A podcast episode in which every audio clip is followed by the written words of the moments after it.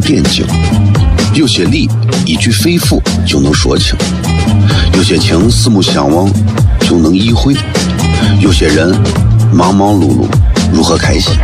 每晚十九点，FM 一零一点一，最纯正的陕派脱口秀，笑声雷雨，荣耀回归，包你满意。那个你最熟悉的人和你最熟悉的事儿都在这儿，千万别错过了，因为你错过的不是节目，是时间。低调，低调，Come on，脱头像？什么是脱头像？我怎么会知道？我才三岁，拜托，我就知道一点。你应该听，笑声雷雨，哈哈哈哈！因为这就是歌头秀。还有，因为他是我爸爸，哈哈哈哈！好笑吧？这就对啦。节目吧。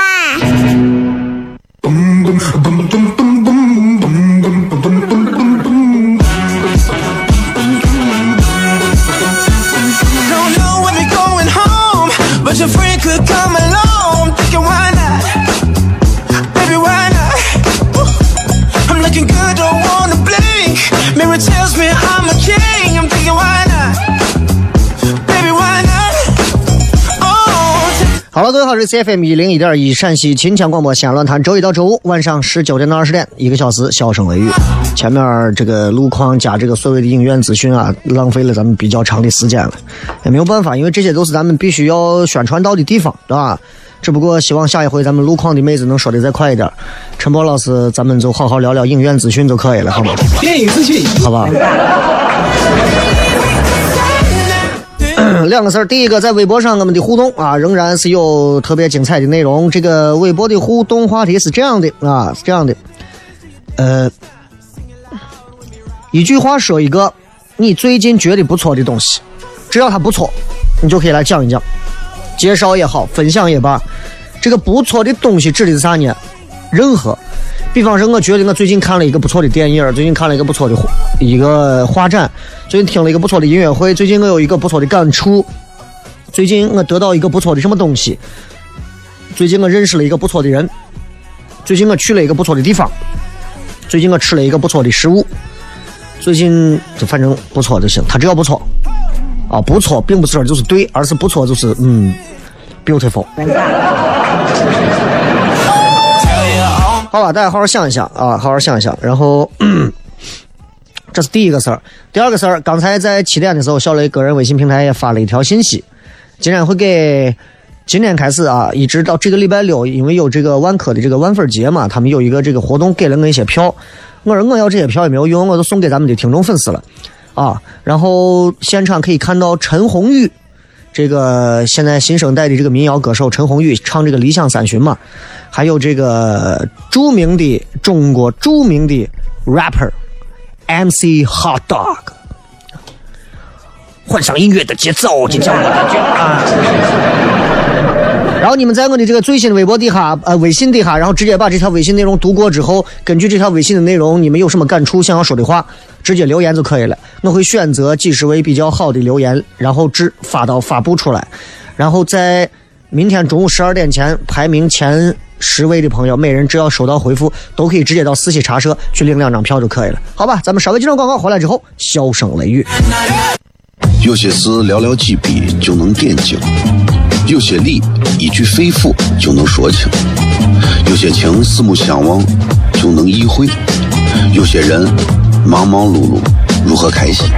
每晚十九点，FM 一零一点一，最纯正的陕派脱口秀，笑声雷雨，荣耀回归，包你满意。那个你最熟悉的人和你最熟悉的事儿都在这儿，千万别错过了，因为你错过的不是节目，是世界。低调，低调，Come on，脱头像？什么是脱头秀？我怎么会知道？我才三岁，拜托，我就知道一点。你应该听，笑声雷雨，哈哈哈哈！因为这就是脱口秀。还有，因为他是我爸爸，哈哈哈哈！好笑吧？这就对啦。节目吧。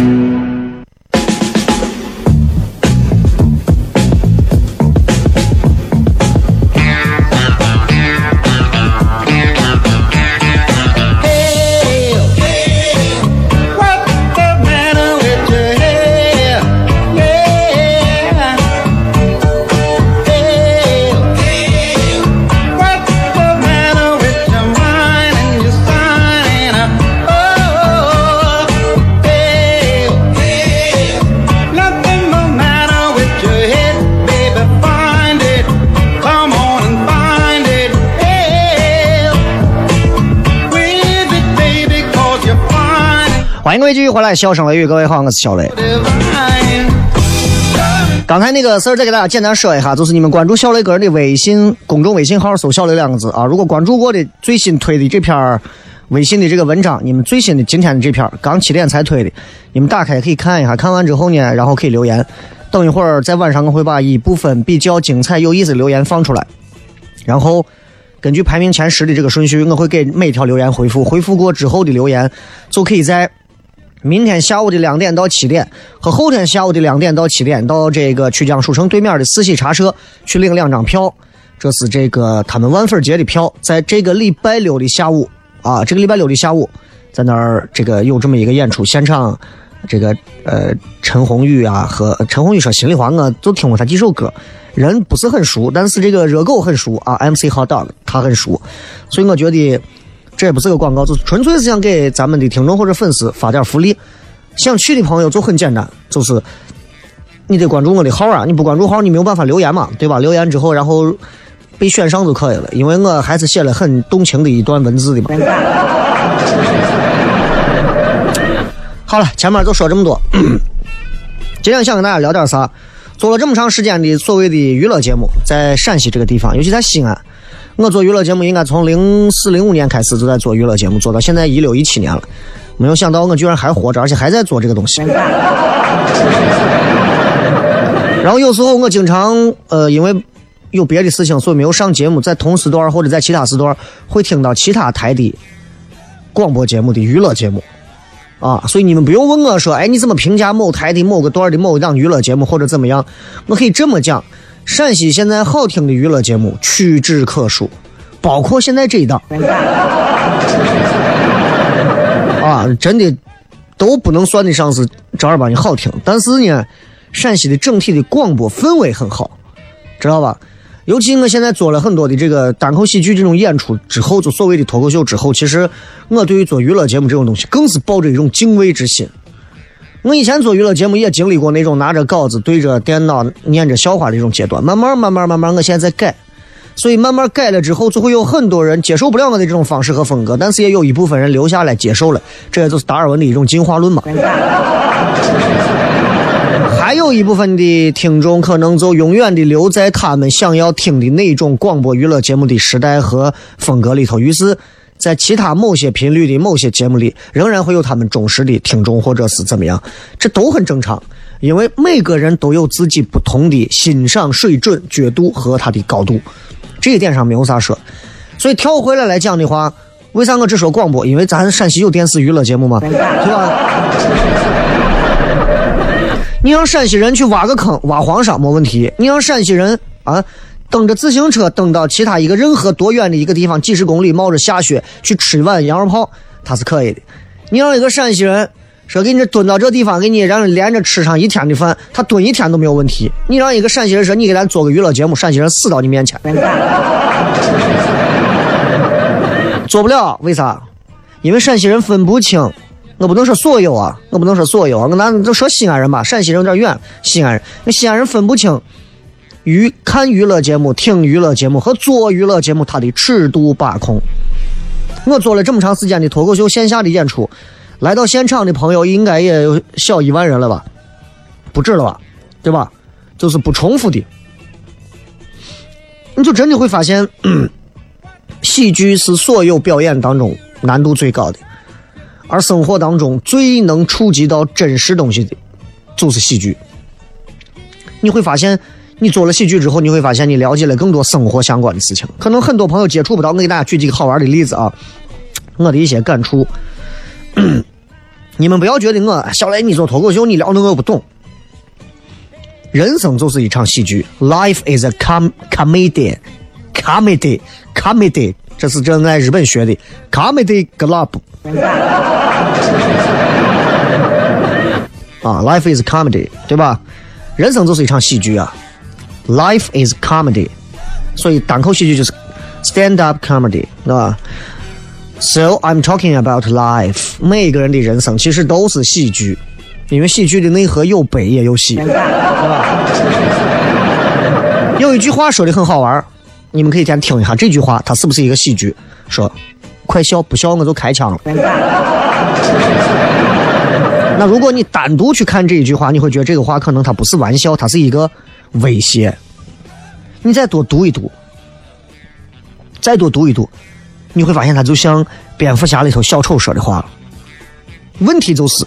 这的确是一个玩笑，就是一个玩笑。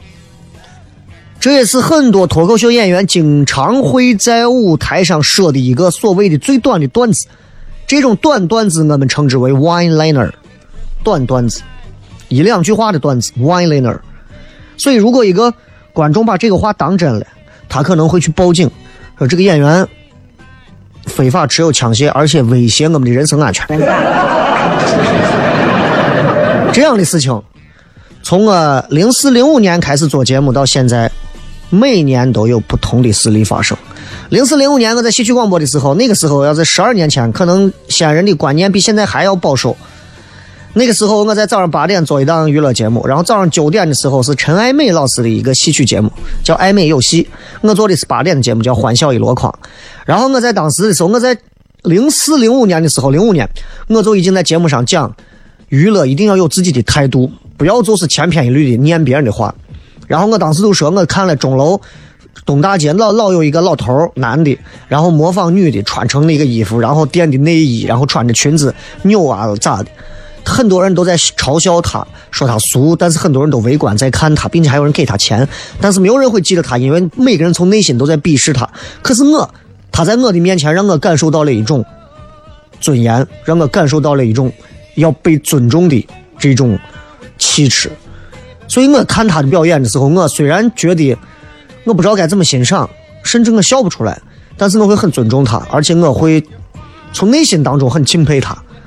所以我就说，我当时就在表演，我说你看这个，他穿着裙子，说着地道的这种陕普，然后。穿着一个白色的碎花的旗袍裙，然后呢，头上还戴的花，戴着一个红框的墨镜，然后站到当时的那个钟楼，就是开元对面，开元对面东大街那块有两个石狮子的那个以前钟楼书店的位置，然后就是说，别人都说啥是娱乐，我告诉你，然后他转身拍了一下钩子说，这就是娱乐。当时戏曲广播所有的受众全部是针对农村地区的，农村地区的老头老太太为主。然后我当时讲完这个之后。我也没有想啥，十几年前之后，没想到今天我居然还讲了同样的段子。我仍然认为我我的看法在十几年前就跟别人不一样。然后在九点的时候，有一个不知道西安周边哪个村县的一个老汉打电话进去给陈爱美说，因为在他们心心中，陈爱美是神。Oh my god, this 啊，神是吧？然后。然后他们就给陈爱美打电话时，候说了这样一句话：“说爱美啊，你早上我八点钟的主持人低俗的很，在节目上公然说钩子。”后来我听了这段给我的反馈之后，我从今以后坚持要把狗子这个话说到节目里。我不知道十多年过去了，那个说我的老汉还在不在啊？如果在的话，我希望他的生活当中永远不要说狗子。很多人会说：“小雷，你这就较较真了。”人家都说个这么，听众的就说这么，你看你弄啥？这就是今天我要跟你讲的。That's why I'm talking about the comedy is alive。例子可能很极端，让人不禁要问：这么个破事儿当真的啊？我再给你讲几个事儿，你感受一下，这是真的。比方我们脱口秀演员经常会讲这样一些话题，包括我认识的不少北京的脱口秀演员，我们在现场，包括我啊，唐山的其他我都不说，就拿我或者北京的某几个演员，我们会这么讲这些段子。比如说，比如说，你们听好啊，你们仔细听啊，这都是我们在线下演出的时候，包括北京的脱口秀演员在线下演出会讲到的一些极具侵犯性的段子，你们做好准备听。声母表你们就关关机或者是换频道，对吧？比方说。北京有一个演员是这么说：“说我觉得应该让买卖儿童变成合法。”你先听第一段，第二句应该取消“对不起”或者“没关系”，而强制的去用“去你擦的”和“你擦擦的”代替。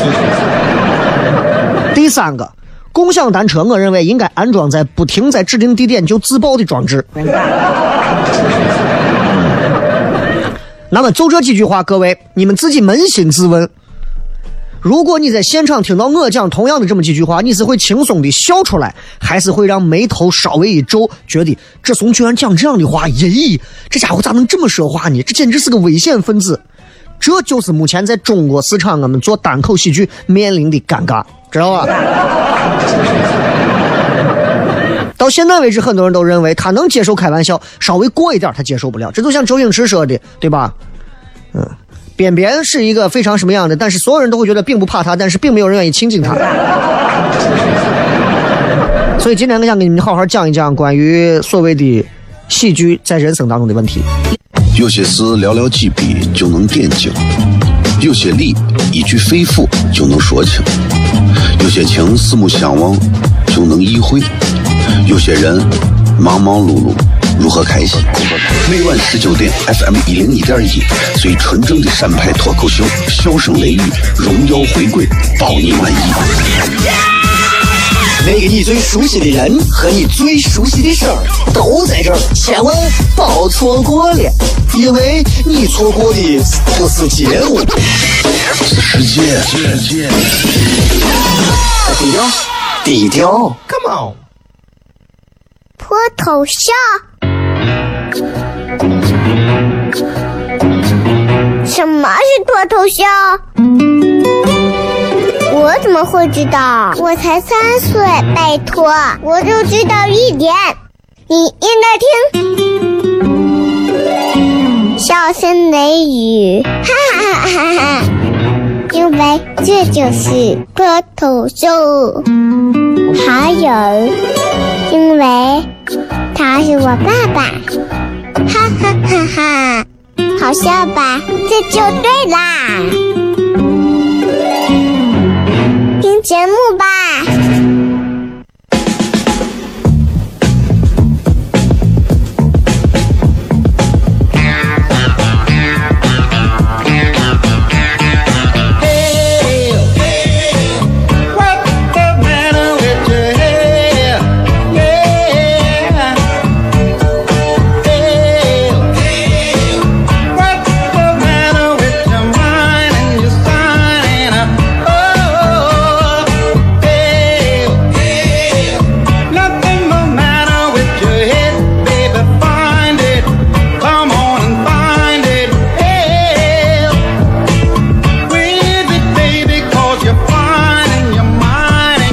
位继续回来，笑声雷雨，各位好，我是小雷。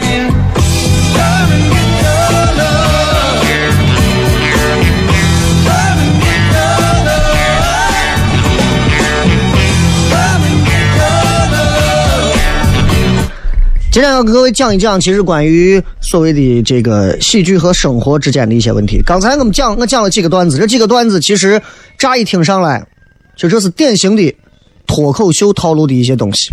但是在现场，并不是每个人听完之后都会哈哈大笑，很多人听完之后可能会咦，他咋这么讲？咦，他咋这么说？呀，他咋这样？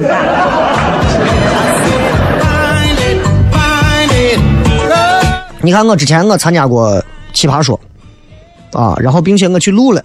不光是上海选，我还去录了，最后没有播我的是因为我我主动放弃掉了录制的现场所有的效果，我站到我面对着他们几个人，我一句话都说不出来，因为我觉得这个节目拉低了我的智商。啊！你们看到的呈现出来的是剪辑后的东西，你们没有看到的是之下的之前所有的东西。就是你知道，就是参加这个节目的人必须要让你的观点有趣。你知道，当一个人的观点要比较有趣的时候，他必须就要足够的偏激和极端。但是一个人只要足够偏激和极端的时候，他的逻辑就会有漏洞。一旦有了漏洞，你要去把别人的漏洞再堵住，你不觉得这很无聊吗？所以我就觉得没意思。所以他们问我，包括像你看蔡康永问，嗯，那小雷，我觉得我我随便，因为这个节目并没有让我觉得嗨，所以我无法让他们也去嗨，啊，包括你们都知道，很多人可能看了这个吐槽大会之后，很多人会认识一个扎个辫子的小男娃，叫做池子，是吧？说脱口秀，好像很多人都知道他。其实他在国内。线下演出比较出名的一件事情，就是因为他当时线下演出的时候说了这么一句话。他上台说了这么一句话，他上台是这么说的：“他说我是河南人，我们河南人喜欢卖孩子。”你想他上台讲了这么一句话，讲完之后咋了？底下一个观众直接站起来给他骂脏话，俺就是河南人，那咋了？而且这个人直接上来要揍池子，这是真事儿。然后观众席里头还坐了一个中年妇女，站起来也说了：“说你们做单口喜剧，你们要摆脱庸俗，要低俗，还有媚俗，你知道吧？”就 那这个时候，这个时候我就要跟大家去讲了。我并不是在替任何人说话，观众的反应你们觉得足够正常吗？你们这个时候可能会觉得：“哎呀，我觉得他说的就是不对呀，他怎么能讲这个呢？”各位，这是一个演出。我想问一下，你们在电影院现场这个时候突然看到一个电影院里头的人突然讲说了这么一句高端黑的话，或者一句侮辱人的话，或者说了一句脏话，你会不会突然脱掉鞋子去扔电那电影里的屏幕呢？Actually，不会的，因为啥？因为你知道那是电影，你扔鞋是你有病啊！你看话剧的时候。出来一个坏人，说一些三观不正的，对吧？妹子，今儿晚上约吗？我啊，我觉得年轻人就是要约起来。我看过这种话剧，我跟你讲，你会不会直接站起来说：“你给我住嘴！你怎么能讲这样子下三滥的话呢？”啊，你是不是带坏了我们？你不会，因为啥？你知道那是话剧，他们在表演。但这些人们都死活不明白，在看单口喜剧，在看他们脱口秀的时候。他就一定要跳出来，因为这是一个单口戏，这是一种脱口秀，是一种表演，就像单口相声一样，像单口喜剧、单口剧表演和小品一样。他不是一个人在那讲民权活、民权运动演讲，或者是希特勒在我演讲，对吧？所以其实很多朋友都看过唐蒜的演出，好笑不好笑在你们自己心里。其实我认为，评判一场演出或者是一个人的演出，脱口秀演出好笑或者不好笑的至高标准，就是好笑不好笑。就这么简单，不好笑，骂一下无所谓。但是如果他讲的很好笑，就不要太去计较题材。你想嘛，没有任何一个真正的想说去反社会、反人类的人，专门找个演出，然后让你们所有人都知道我想反社会、反人类。所以这些时候，我可能就要说这么一些话。这些话可能会让某些人又觉得你小雷啊崇洋媚外。你们仔细听，我只讲给能能听懂的人，听不懂的人可能还得再过一些时间段慢慢懂吧。就是国外的市场其实显然比我们现在呃更成熟、更包容，甚至是其实有时候情况比现在中国更好。反过来，你看，曾经很多电影里头有这种情节，对吧？比方说有一个反社会的人想要发起一个极端的运动。想要去煽动群众，结果呢，走错地方了。他走到一个，比方说走到马戏团，走到一个喜剧演出的地方，结果他发表的这种激动人心的演讲，被底下的观众当成啥呀？当成是表演，笑的前仰后合。他越激昂，底下的观众越觉得逗，就是这。哎，就是很好笑。我们去参加当时中国北京那个戏剧节那次，然后拿了第二名的那个人，他模仿的是谁？他模仿的是著名的那个这段时间总是试射导弹的这个 啊，这歌模仿的惟妙惟肖，很像。现场他模仿的每一句话都特别像。好，我记得当中有一个段子好笑的很。你，人家说很多人说我们发射核弹是吃饱了撑的，胡说八道。我们什么时候吃饱过？真的从喜剧角度来讲，真的很好笑，真的很好笑，真的是很逗。所以你看，我们在看类似这样的电影的时候，我们很容易 get 到当中的情节里的意思，很容易 get 到。我们能迅速看懂，就是一到现实里人就分不清，哪些是表演，哪些是真实的观点，让人就感觉到很遗憾，很遗憾。这可能也跟很早很早前，好像各个媒体特别喜欢说的一点有关。很多人都媒体，国外媒体经总是报道是啥？中国人不爱笑，就很多媒体那会儿就喜欢拿这个做论点。来论证为啥老外一见到别人就微笑，中国人就不微笑，而且还绷着脸。反正当时咋论证想不起来了，但是我不觉得这个观点成立。但拿它来类比一下，现在一小部分的观众就觉得咋就觉得合适。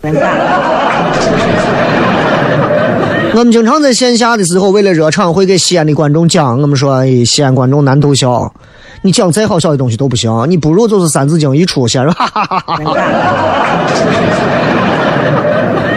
没办法，就是很尴尬，我们很无奈，大家不愿意去理解你整个表演内在思想的一些搞笑的东西，他们更愿意听到的是一句闲话，我去，大家就笑了。那不是听喜剧，那是听骂街，你知道吧？所以我真不知道，就是很多，如果你们真的看不懂的话，就是大家慢慢的去理解，但是千万不要沉溺在你们日常生活里头整天听的那些东西。你朋友经常经常讲脏话，我擦我擦我擦擦擦擦擦，你听的开心的。到现场演出的时候，演员那么一讲，你也认为，咦，这讲的美的很嘛，像伙计一样，不一样，好不好？那大部分观众还是非常优秀的，能做到很放松的看演出，很放松，就是，呃，他们知道会跟演员互动，而且他们能听懂你段子当中那些很细节的东西。啊，但是也会经常遇到一些，就是寻求知识的观众，对吧？那有的时候呢，你会在台上看见他们；有的时候你会在台下看见他们，就是真的是过来是，就想来听一些知识。然后呢，有一回，我一个朋友跟我讲，他们在上海演，在北京演。北京当时在海淀区啊某某个地方演的时候，当时他他说底下坐了一个四十多岁的一个男的，然后这个男的从头到尾啊眉头紧锁，啊，就摆出一副那种就是认真的在玩砸巴段子的这种姿态啊，就演员讲啥段子他都不笑，而且还是认真的在这品咂的那种姿态。然后每次一听到演员在台上会讲一些比较有一些不露的一些段子的时候。啊，我就认真看这个观众，你就反而他会他我伙计就说，咦，我每次看他有演员在上头讲了一点稍微带点颜色的段子的，我就看这个男的还在玩认真的品咂，我就觉得他比演员还好笑。就我觉得就是这种演出现场，脱口秀演出现场，线下大家就是来放松，不要恣意的去品砸东西。听相声要听出什么东西来，听脱口秀你要听出什么知识来。真想听到对面曲江书城买本书自己回家看。对吧？我就觉得有些人不要走错场子，花钱听到的啊，就是这样的人应该听的是，他认为脱口秀应该是像啥，像高晓松那种东西一样，讲的又是什么上下五千年、横竖几万里的，结果听的是一堆段子，受不了教育，他认为可能他会觉得他人生都是很低落的。还有的观众就是要求演员段子要有深度，其实我也有时候理解不了这个要求，就梗埋的深。梗出现的太频繁，不要着急出梗，这些要求是专业术语里头的，知道吧？但是你知道，对于有些人来讲，就他们希望在你段子里听到啥？社会责任感。他们希望在你的段子里听到对时代的抨击，对命运的抵抗。其实有，你们今儿去看，包括 B 站上有很多国外的一些大师，他也有，但是至少十年以上的从业经验以及成熟的市场，还有全职的能活得不错才行。这些中国现在没有。脱头像？什么是脱头秀？我怎么会知道？我才三岁，拜托，我就知道一点。你应该听，笑声雷雨，哈哈哈哈！因为这就是脱头秀。还有，因为他是我爸爸，哈哈哈哈！好笑吧？这就对啦。听节目吧。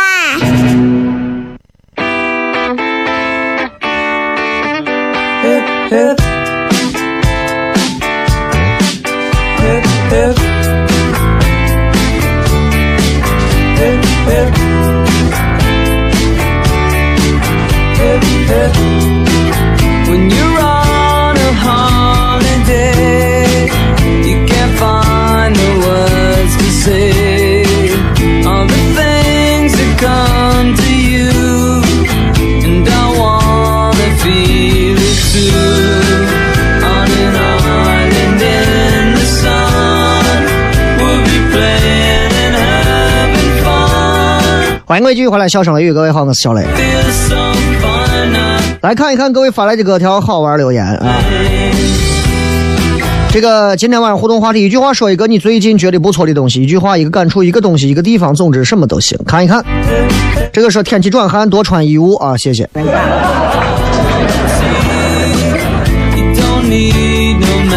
这个果果说雷哥，我爱你，么么哒，快来成都玩呀！爱我，那你就来西安。把我一接。这个何氏崛起说，我也觉得不错的是暖气和女朋友，这两个反正都能暖房。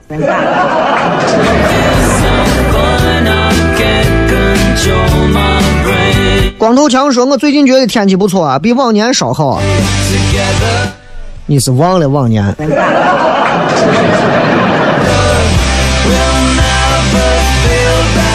蹦蹦说，在学校认识了一个不错的小妹妹，对我特别好。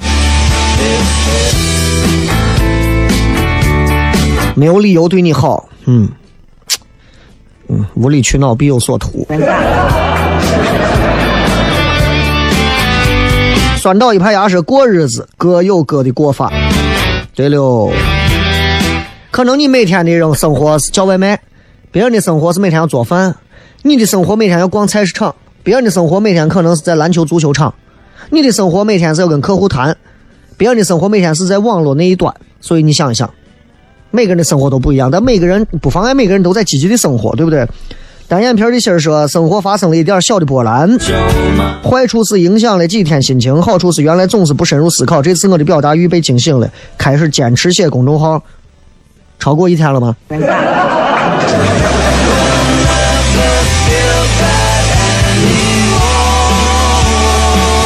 这个爆炸头说：“生活所急，唯变不变。最近感触就是要多走走，多体验不一样的生活。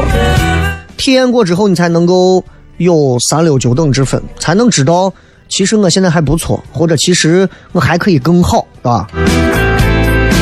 王叔叔说：“网易云音乐上找到了笑雷笑声雷雨的 BGM 歌单，还不错啊，都有啊，你们可以搜啊啊。”杜氏娘说：“吸尘器用上就离不开。”我我不知道吸尘器，哎呀，我就看上那个戴森的那个，那个啊，那个吸尘器，包括可以除螨虫啊啥，那个看着是我的跟个外星人一样。你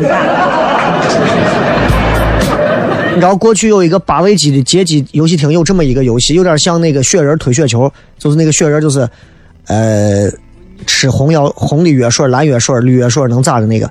就他们是两个小孩，两个小孩可以用彩虹一样的东西把怪物吸到自己的那个后头，快爆炸之前你摁一下再把它弹出去。就这个游戏，很多人应该玩过。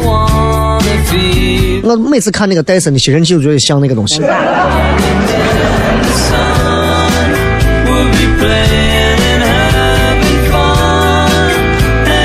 王石说放下手机的一个下午很安逸。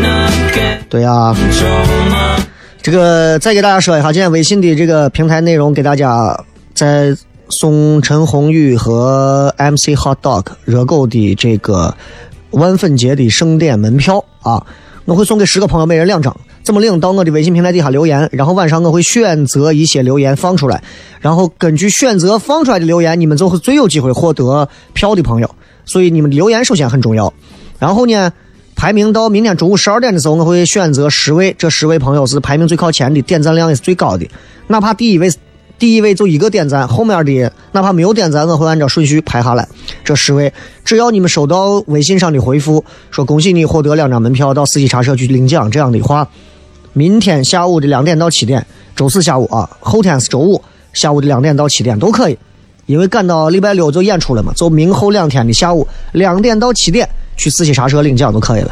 如果你还是搞不清，或者是理解错误，或者咋的，真的就没有办法了。可能你真的就不配去看演出。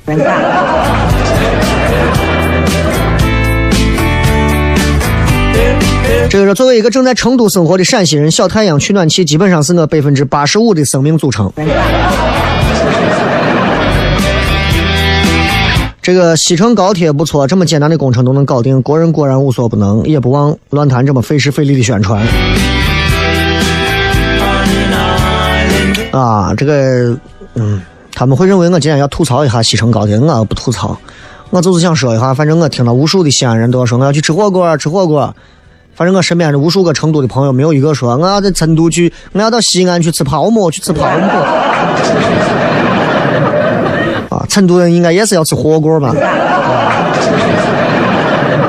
但是两边的小吃各有千秋，不一样啊，对吧？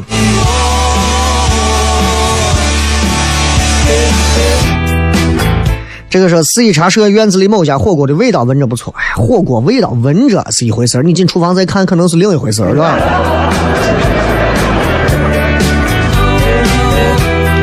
三幺三说，前天晚上看《寻梦环游记》，给老婆买了件衣服，然后莫名的踏实，就如电影一样，没有什么比家人更重要，觉得有家人就已经足够了。以前把时间都浪费在考虑身边朋友高不高兴，担心身边人的心情，现在想想，管他们谁爱咋咋。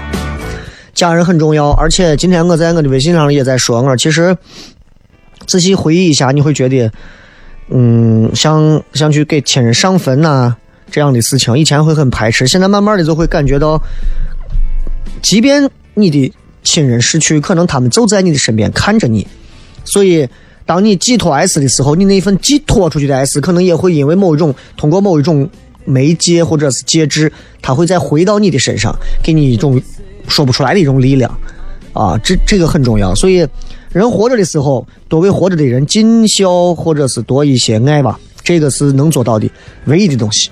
否则死了以后，你到那边儿，你连活着的人都不在意，谁还会在你死了之后还会记得你呢？最近反正我对这个事情感触就比较深，亲父母又如何，对吧？亲父母又如何？啊，真到了人家说久病床前无孝子，真到了你爸你妈病的时候，让你照顾个一年半载，又有多少天天喊着我最爱我爸我最爱我妈的儿女，能够每天着急忙慌的陪在自己父母身边？没有。未必每个人能经受这样的考验，因为我也不希望这样的事情发生在每一个家庭里头。但是的的确确，如果发生了，你会看到每个人的人性使然，每个人再善的一面，他也有恶的一面；每个人再好的一面，也有哈的一面；每个人再能坚持的一面，也有坚持不下去的一面；每个人再说他是孝顺的一面，也有他逆来顺受、逆不下去的一面。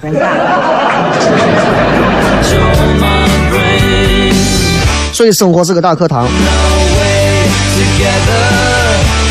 这个人我觉得西安大明宫不错，因为看了一个关于武则天的纪录片，雷哥下回在节目上讲讲大明宫吧，有啥讲的那么大？